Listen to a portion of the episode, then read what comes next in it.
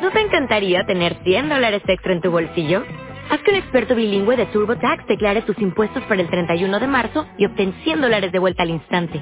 Porque no importa cuáles hayan sido tus logros del año pasado, TurboTax hace que cuenten. Obtén 100 dólares de vuelta y tus impuestos con 100% de precisión. Solo con Intuit TurboTax. Debes declarar para el 31 de marzo. Crédito solo aplicable al costo de la presentación federal con TurboTax Full Service. Oferta sujeta a cambios o cancelación en cualquier momento. Hola, buenos días desde La Habana. Y sí, del lado de acá les habla, como es tradición ya en este programa, Joanny Sánchez. Además estoy aquí en este martes, otro día gris, otro día nublado, otro día con lluvias que vienen y van aquí en la capital cubana, así que voy a abrir de par en par esta ventana 14 para que entre algo de ese fresco, de esa brisa informativa, pero sobre todo para asomarme e invitarlos a todos ustedes, claro está, a que se asomen junto a mí a los temas y las noticias más importantes de este 8 de diciembre de 2020 aquí en Cuba. Hoy voy a comenzar con un tema que tiene que ver con los hospitales, la información y los pacientes. Pero antes de decirles los titulares del día, de este martes específicamente, voy a servirme para que se vaya refrescando el cafecito informativo que como todos saben ya está recién colado, muy caliente, así que lo pongo en la taza, lo dejo a un lado y mientras tanto les comento los titulares de hoy. Les adelantaba que en un primer momento iba a hablar de información, sí, pero de información relacionada con los pacientes y los hospitales. Claro está, abordaré el tema de la privacidad del paciente y me haré la pregunta, ¿a dónde? ¿A dónde van nuestros datos médicos? En un segundo momento y a partir de la campaña de difamación oficial que sigue contra activistas, artistas y reporteros independientes, voy a dedicar un breve tema al asunto bajo el título Honrar, honra, denigrar, denigra.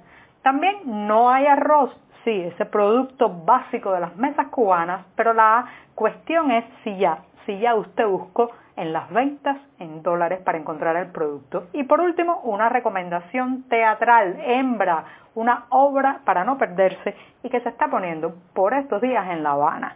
Dicho esto, presentados los titulares, ahora sí, llega ese momento tan especial, el momento más esperado del día, en que voy a revolver para tomarme el cafecito informativo. Por cierto que ayer muchos oyentes de este programa reportaron que no habían recibido el capítulo, la edición correspondiente a este lunes. Parece ser que hubo algún fallo técnico, pensemos que era algún problema tecnológico y no, no que detrás estaba la mano peluda de la censura. Espero que hoy sí llegue a todos los inscritos en este programa Ventana 14. Y también que podamos compartir sin restricciones este cafecito recién colado, breve, amargo, como saben que me gusta a mí y siempre, siempre necesario.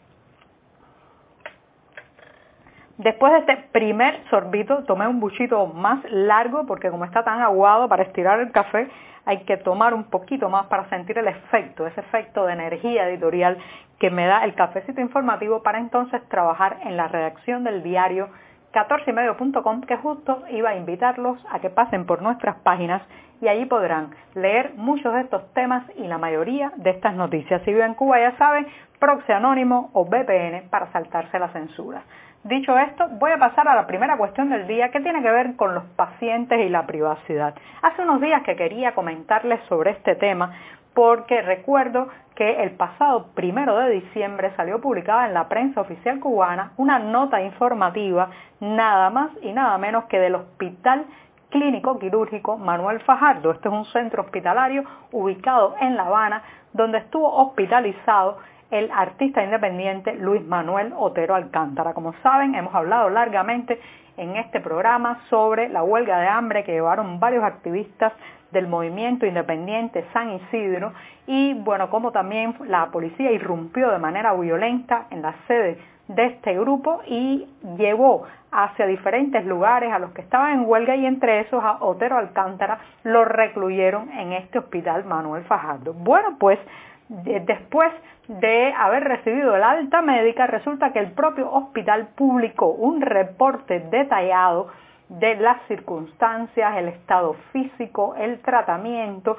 y algunas otras características y detalles más específicos sobre la situación eh, física, corporal, de salud del artista Luis Manuel Otero Alcántara. Para la mayoría de los lectores cubanos que se asomaron a esta noticia, prácticamente no hubo sorpresa alguna, porque señoras y señores, estamos tan acostumbrados a que se viole nuestro derecho a la privacidad como paciente, a que no se nos pida el consentimiento para difundir nuestras historias clínicas y nuestros detalles médicos, que a nadie le asombra que un hospital, el hospital en este caso Manuel Fajardo de La Habana, publique en los medios oficiales un reporte detallado con explicaciones sobre el cuerpo, el físico, la salud de una persona que además es una persona que está en sus cabales, que es una persona adulta a la que habría que preguntarle si está de acuerdo o no en publicar esta información. Bueno, es muy lamentable, pero el sistema de salud pública cubano,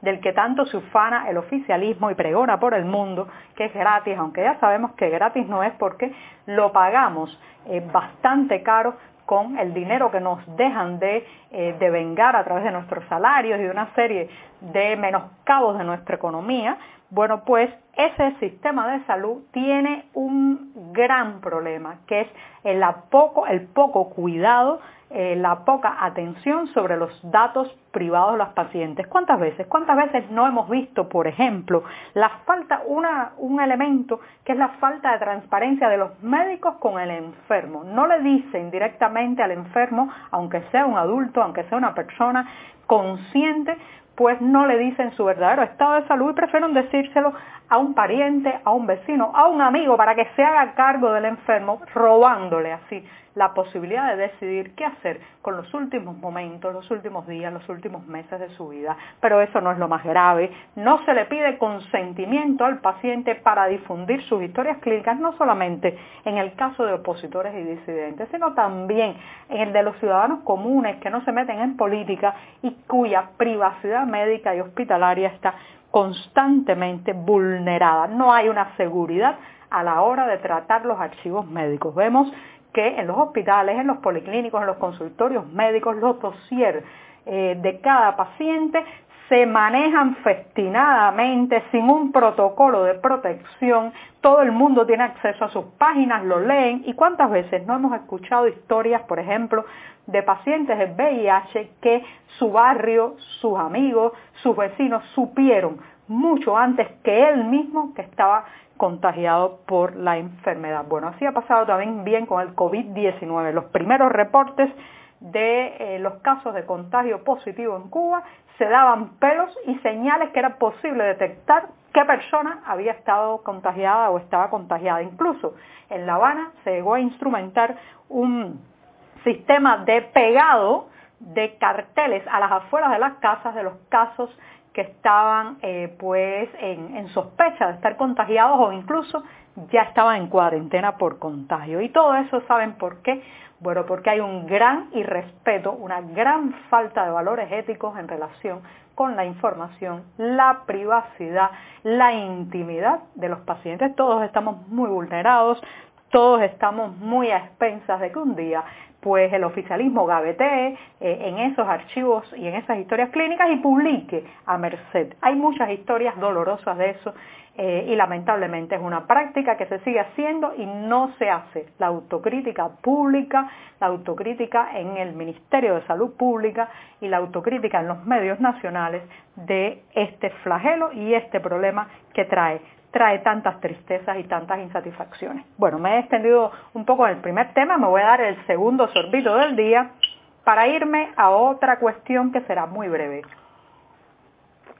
También, también en este podcast hemos hablado en varias ocasiones de las campañas de difamación, de fusilamiento, de la reputación que orquesta el régimen cubano contra sus críticos. En estos días estamos viviendo un culebrón, una especie de telenovela por capítulos y todas las noches en el noticiero estelar de la televisión alguien es puesto en la picota pública sin derecho a réplica. Esto además la mayoría de las personas difamadas son gente que está dentro de la isla, que está, eh, está pues a, tiro de una llamada de cualquier periodista oficial que quiera hacerle una pregunta, tener su opinión sobre estos cuestionamientos y sin embargo pues no, no se escucha la voz del lapidado públicamente en ninguno de estos programas eh, explicando sus razones, sino que sencillamente es una avalancha de ataques, una diatriba encarnizada contra estas personas sin derecho a réplica, reitero. Bueno, pues ayer le tocó a la reportera independiente Iliana Hernández, y le ha tocado con anterioridad a artistas, otros periodistas independientes, movimientos como el de San Isidro, y eh, bueno, pues esto que se sufre por un lado porque uno ve su rostro puesto en la televisión nacional rodeado de los peores adjetivos, incluso es como un boleto que dan las autoridades a cualquier persona violenta y agresiva que haya en la calle para que pueda golpear, amedrentar y amenazar a este crítico del sistema porque es como si le diera impunidad para actuar contra él. Bueno, todo esto es muy negativo, muestra un abuso de poder de las autoridades de los medios nacionales, pero también, señoras y señores, tiene un lado positivo. Ustedes se asombrarán que lo diga. Tengo una larga experiencia en ser vilipendiada en los medios oficiales le digo, le digo por justamente por esa experiencia de vida propia, que esto tiene dos lados positivos. Uno, como diría José Martí, honrar honra, o sea, aquella persona que honra a otros se está honrando de alguna manera a sí misma, pero también yo le agregaría a esa frase tan hermosa de honrar, honra, le agregaría esta parte, denigrar, denigra. Nadie queda más salpicado, más sucio, más enlodado y más denigrado que aquel que solo sabe proferir insultos contra otros. A eso hay que agregarle también, que es una magnífica campaña de publicidad gratuita. Nadie podrá decir ya que estas personas vilipendiadas en los medios oficiales no son conocidos por el pueblo cubano. De alguna manera, sin quererlo, el oficialismo está ayudando a difundir sus obras, sus rostros, sus voces y también a crear la curiosidad popular de buscar por qué. ¿Por qué se dicen esas cosas de estas personas, de estos artistas y de estos reporteros independientes? Así que tomémoslo como publicidad gratuita, aunque sigamos denunciando estas nefastas prácticas. Me voy rápidamente. Arroz, el producto básico de las mesas cubanas, señoras y señores. Aquí hay gente que si no tiene arroz dice que no comió. Bueno, estamos viviendo un calvario de desabastecimiento del arroz desde hace ya más de un año, pero que se ha intensificado en los últimos meses y que este diciembre, donde se espera que mucha gente trate de compilar los productos básicos de los festejos navideños y de la fiesta de fin de año, arroz, frijoles, cerdo, yuca, ensalada, pues vamos a seguir perdiendo el arroz ese mismo arroz que está desaparecido de la venta en moneda nacional ha empezado a venderse en dólares a través de sitios digitales. Las propias autoridades sufanaron ayer de que habían vendido casi 3 toneladas de arroz nacional a través de una tienda virtual en moneda libremente convertible. El artículo que salió en el diario oficial Juventud Rebelde fue retirado poco después por la avalancha de incomodidad que ha causado. Así que ya sabe, si no encuentra usted arroz, parece Parece que en dólares sí hay. Bueno, me despido rápidamente con una recomendación teatral. Hembra, una obra de la que hemos hablado ya en este programa, vuelto a escena este fin de año de la mano del director de teatro Junior García, que por cierto fue uno de los rostros más visibles de las protestas de artistas frente al Ministerio de Cultura y eh, cuenta esta, esta pieza teatral como tres jóvenes pasan un evento meteorológico en La Habana y comentan y exorcizan algunos de sus miedos e inquietudes. Esto está haciendo en la sede de Argos Teatro, en la céntrica esquina de la calle. Ahí estarán y 20 de mayo. Con esto, con esto me despido esta mañana. Recuerden que la obra Hembra estará este fin de semana y hasta el 27 de diciembre. Muchas gracias.